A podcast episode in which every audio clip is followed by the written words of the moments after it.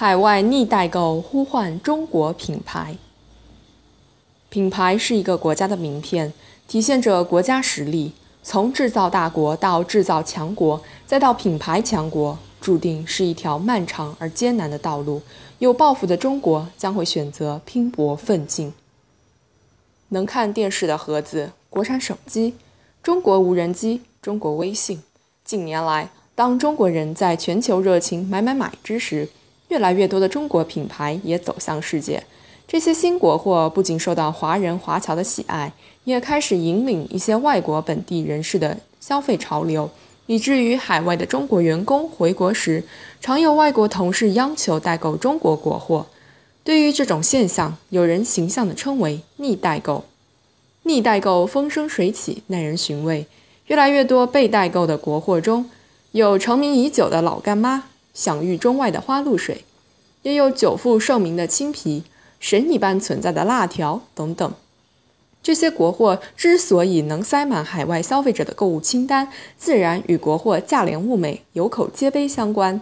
早在数年前，一位美国记者出版了《离开中国制造的一年》一书，生动描绘了一个实验：整整一年不再购买中国制造，但得出的沉重结论是：没有中国商品，你也可以照样生活下去，但你的生活会越来越麻烦。而且家庭开支也会大大增大。以后十年，我可能再也没有勇气尝试过这种日子了。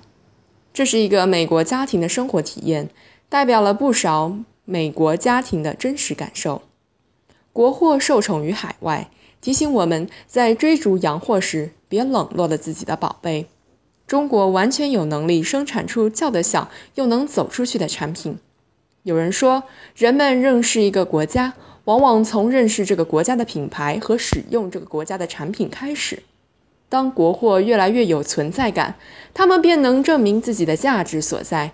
当越来越多的国货越洋过海，大受老外追捧，这是厂家的骄傲，也是国家的荣光。也应该看到，国外畅销国货较多的集中于吃穿用领域，处于市场的中低端。尽管不愁销路，但并未形成足够的品牌效应。在全球各大知名商场，中国制造的身影处处可见，中国品牌却方踪难觅。这背后映衬出一个令人遗憾的现实：我们是制造大国，却是品牌小国。是中国的制造能力跟不上吗？答案并非如此简单。美国财富杂志日前公布的2016年度世界500强企业名单中，中国上榜的企业高达110家，直追美国，再创历史新高。这是世界第二大经济体所应拥有的实力和荣耀，同时也有力证明，作为制造业总量全球第一大国，中国有了更多的制造实力，也应有理由打造出更多中国品牌，让中国品牌畅享全球。打造响当当的中国品牌，靠的是自主创新，靠的是制度保障。如果说贴牌是很难省略的发展阶段，那么寄托于强大的科研力量，不断寻求技术突破之后，就应该从贴牌过渡到创牌，同时加大对现有国产品牌的保护力度。熊猫电视机、凤凰自行车、英雄钢笔，我们曾为伴随一代人成长的民族品牌而自豪。可是，很多沉淀在人们记忆深处的国产品牌，却一个个逐渐凋零，归于沉寂。他们有的正在市场大潮中艰难求渡，有的已折戟沉沙，还有的被跨国公司收购。不少国产品牌苦心经营数十年，且颇有人气和生命力，却无可奈何花落去，实在令人痛心。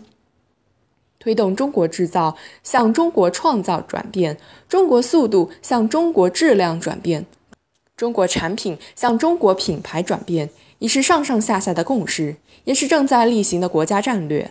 去年五月，《中国制造二零二五》公布，这是我国政府实施制造强国战略第一个十年的行动纲领。实施一年多来，在一些领域已见成效。品牌是一个国家的名片，体现着国家实力。从制造大国到制造强国，再到品牌强国，注定是一条漫长而艰难的道路。有抱负的中国将会选择拼搏奋进。竹密不妨流水过，山高岂爱白云飞。在竞争激烈的全球市场中，一定会有越来越多的中国品牌书写风流。未来，一张中国名片上也更加清晰地标注中国产品的美誉度，也将见证中国民众的创造力。